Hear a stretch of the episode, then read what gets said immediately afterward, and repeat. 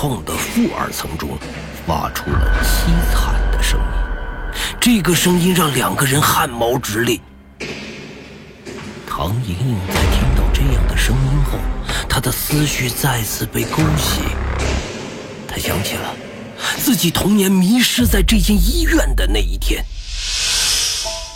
她的同伴们慢慢的和自己走散了，他一个人蜷缩在角落里瑟瑟发抖。他尝试着去找那些带着他进来的小哥哥们。但是小哥哥们似乎从这个世界上消失了一样，甚至连一点声音都没有。偌大的废弃医院中，安静的只能听到自己的呼吸声。幼年唐莹莹蜷缩在角落里，一动也不敢动，甚至连大声喘气都会让他自己胆战心惊。哭不出来，是因为没有勇气；喊不出来，是因为充满了恐惧。唐莹莹摸着医院的墙，一步一步的走着。完全的黑暗让他什么都看不见，他可能数次与死神擦肩而过，却不得知。黑暗而狭长的走廊似乎永远都没有尽头，他看不到任何的一点走出去的希望。小哥哥们就好像完全蒸发了一样，他的脑袋中不止一次的去想他们是否被妖怪抓走了，就像《西游记》里妖怪的那个样子。唐莹莹摸着黑走着，她想到了奶奶常常告诫自己的话：千万不要在陌生的环境中去拿陌生人的东西，他们都是抓小孩的，小孩对他们来说都是煮着吃的。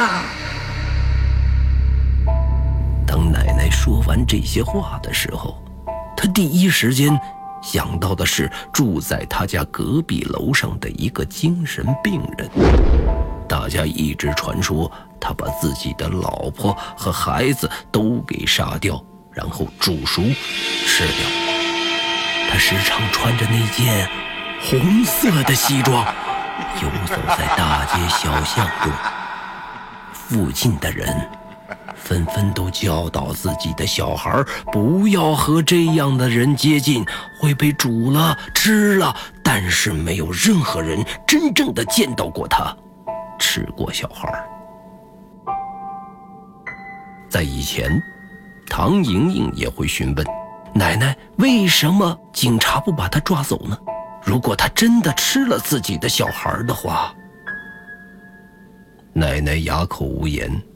只是用一个更加恐怖的故事去掩盖。他现在什么都想不到，只是脑中不断的在重复着那个穿红色西装游走在大街上的那个吃小孩的人。他当初想要给唐莹莹一串儿糖葫芦当做零食，唐莹莹吓得跑掉。现在唐莹莹在想，那个红西服一定是在医院的某个角落，手里拿着一串糖葫芦，在等待着自己。想到这里，唐莹莹开始害怕了。他的内心深处也回忆起那个男人，在这座废弃的医院的某处，拿着一串糖葫芦，在等待着自己。每一个迷路的小孩都会成为他的盘中餐。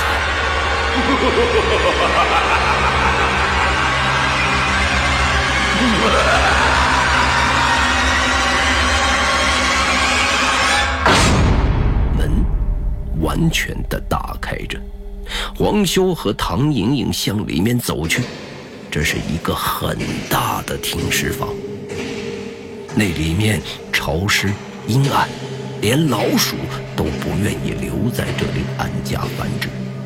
一排排的方格中，放着曾经被叫做生命的东西，但是现在似乎早已空无一物。这个停尸间出奇的大。他们刚刚迈入这里的时候，通过脚步的回音就能够感受到这个房间的巨型。黄修试图用手中的光芒把整个房间照亮，却发现这里的布局更像是一个巨大的迷宫，层层叠叠。他们的两侧全部都是方格的停尸箱，一层落着一层向上蔓延。黄修转头询问唐莹莹：“你没来过这里？”“没，没有。”唐莹莹也开始胆怯起来。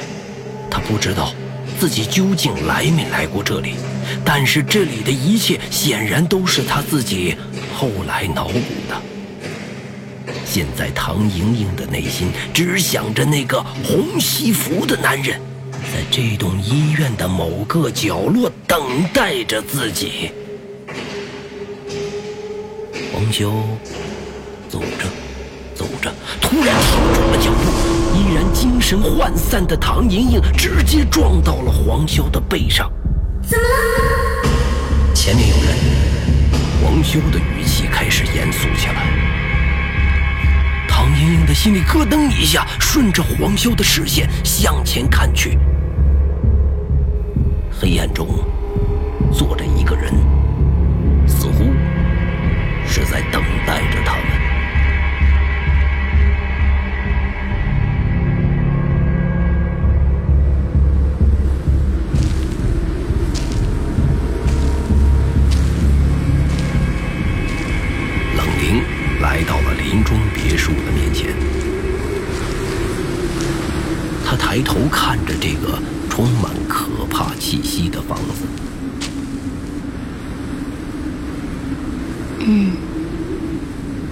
就是这里了。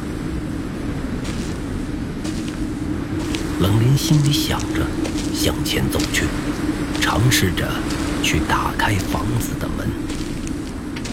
没想到的是，这栋房子的门根本就没有上锁。冷灵一触碰门，门便自动开了一个小缝，只要他用力推门，便能顺利的打开。这个房子似乎在等待着最后一个进入的人。冷灵没有丝毫的犹豫，推开门，走了进去。别墅的大厅并没有因为冷灵初看时那么昏暗，反而阳光能够从窗帘的缝隙当中偷跑进来，以及他所能及的最大力量，试图去照亮整个大厅。冷灵站在大厅里，他穿着黄潇送给他的衣服，背着黄潇送给他的太空包。这栋房子曾经热闹非凡，有着其他生灵所羡慕的快乐。一个声音在大厅中游荡着。冷凝听到了这个声音，他深吸一口气，慢慢的闭上了眼睛。整栋房子再次陷入黑暗中，此刻冷凝依旧存在，以他身体为光源，散发出微弱的光芒，试图照亮身边的黑暗。现身吧，妹！黑暗中出现了妹的轮廓，她的身体也散发出幽幽的蓝光，似乎比冷灵身上的光芒更加的寒冷。妹就这样默默地看着冷灵，苍白的脸上那双没有眼白的瞳孔充满着敌意。你不该来这里，这里是人类的世界。这句话你应该对自己说。你想破坏我们与神之间脆弱的协议吗？我，我没有那么大的胆子。我只是一个小小的存在而已。大势将至，你我都只是一枚棋子罢了。这一次，可不是我主动招惹你的。你来到这里，哈哈哈哈哈哈！我在你身上感应不到一丁点儿的能量。怎么，你已经变成人类了吗？哈哈哈哈哈哈！妹的语气中充满了杀气，和她的话语一样，她开始迈出看似缓慢但是稳健的步伐，一步一步地向着冷灵靠近。冷灵紧紧地盯着妹，你这是在找死！我早就已经死了。妹继续向冷灵靠近。冷灵把太空包从身上取下来，半跪在地上。现在向我下跪，是不是有点晚了？妹的语气中充满了得意。冷灵并没有搭理妹，而是自顾自地把太空包拉开。妹向前的脚步开始迟缓了，他感受到了恐怖的气息。混蛋！你要干什么？妹被冷灵的轻描淡写吓得开始毛躁起来。她明明处于优势，却像劣势一样的急躁。冷灵不慌不忙，从太空包中把小白抱了出来。妹一下子看到了小白，就像老鼠见到猫一样的惊恐。当然，妹不是老鼠，而小白却的确是猫。小白一看到妹，突然双眼也变成了全黑的瞳孔，浑身的毛都竖了起来，样子十分的恐怖。冷灵把小白放在地上，小白弓起了身子，对着妹发出呜呜的叫声，一步一步的向着妹靠近。妹此刻已经被这种气势压得几乎蜷缩成一团。见过这种动物吗？可以摄取魂魄的双眼。那又怎样？不就是一个小猫咪吗？这种体型的动物，我会惧怕。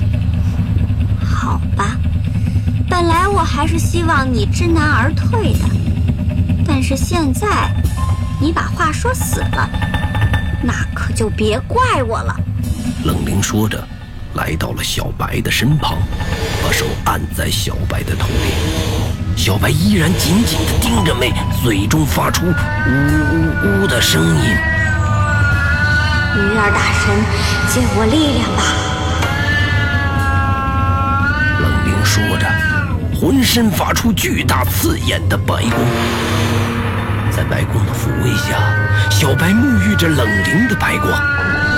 起！冷灵大喊一声，白光全部白的身中。随着一声巨喝，小白的身形开始陡然长大，转眼间已经形成了一个三米多的巨兽，犹如白色的巨狮一般。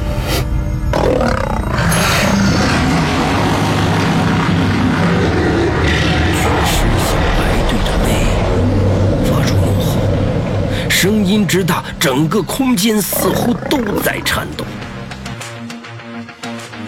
原界一，记忆之谈，作者刘昌新，播讲冯维鹏。本作品由刘昌新编剧工作室出品。您现在收听的是第四季，第四集。妹现在的状态，可以形容为六神无主。她现在满脑子想的只有逃跑，而他的身体却比他的头脑反应的更快，直接把黑暗空间撤掉，整个人犹如一缕青烟，在一瞬间、一眨眼间便消失了。这么快的动作，让巨石小白和冷灵都看得愣住。黑暗飞快散去，别墅的大厅恢复了原来的模样，依旧几缕阳光透过窗帘照射进来。巨石小白也变回了原样，成了小猫小白。冷灵已经感受不到周围有魅的气场了，他蹲下身，把小白抱起来，摸了几下，然后放入太空包中。真险啊，差点以为就吓不住他了。冷灵擦了擦额上渗出的细微汗珠。冷灵并没有通过鱼儿借能量。但是，每开启了气场之后，冷灵确实能够感受到元界，所以他通过自己仅剩的微薄力量传递给小白，让小白的身形和能量快速增大，以恐吓朱妹，骗取暂时的时间，拯救沈怡和冬青。冷灵背起背包，重新上楼。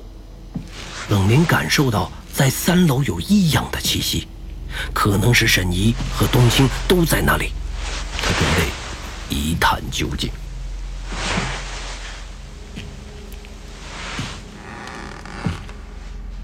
冷灵走着楼梯向三楼走上去，经过二楼的时候，冷凝稍微的停了一下。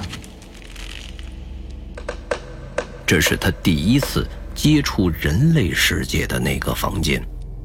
他看着房间的门紧闭着，想到自己不知不觉已经在这里大半个月的时间了，他开始越来越喜欢人类世界了。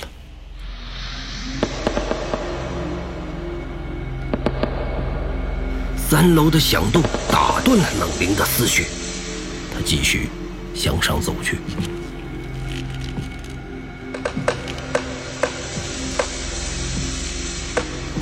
在三楼的阁楼中，曾经干扰到黄潇，让他晕倒；曾经困住沈怡，使他生不如死；曾经让冬青沉迷，现在，终于轮到了冷灵。冷灵将会面对的是这几个人都不曾见过的。冷灵只是有少许的不安。但是他已经考虑到妹被自己吓跑了，并不会再有任何的能够干扰到自己的事情出现。或许这只是错觉。他这样想着，向着三楼迈进。越接近三楼的阁楼，冷灵的这种预感就越加的强烈。阁楼里究竟有什么？冷灵开始感受到了一种让他浑身战栗的东西。阁楼的门被冷灵轻而易举的推开了，并没有任何的障碍。在阁楼的中间有一个巨大的背光方形物体，似乎在等待着冷灵。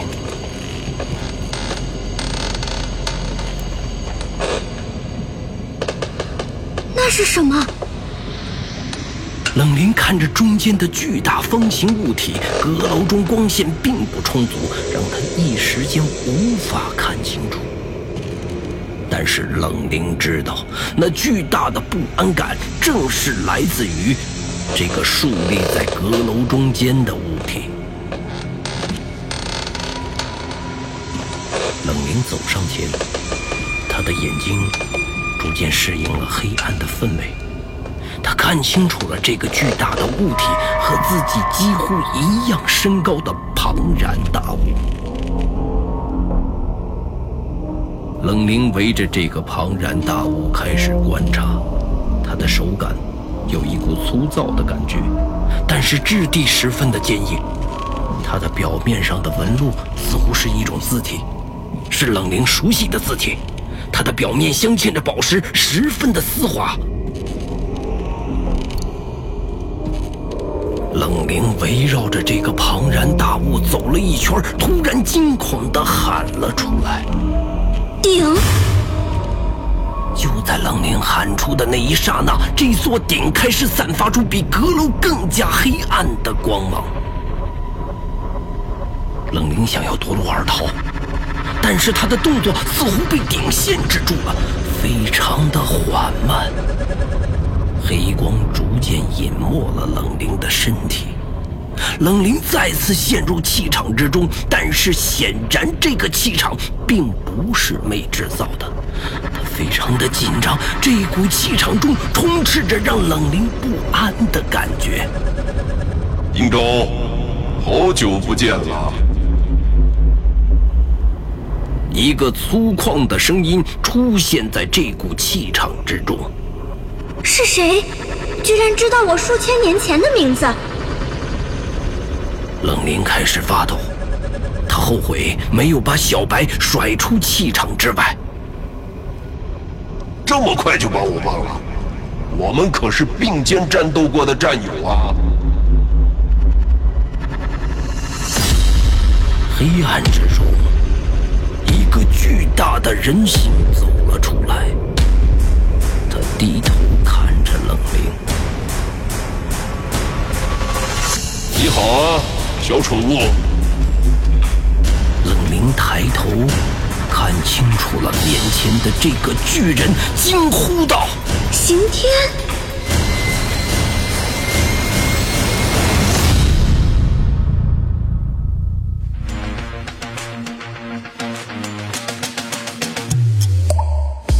袁解一记忆之谈，下集更精彩，期待您的继续收听。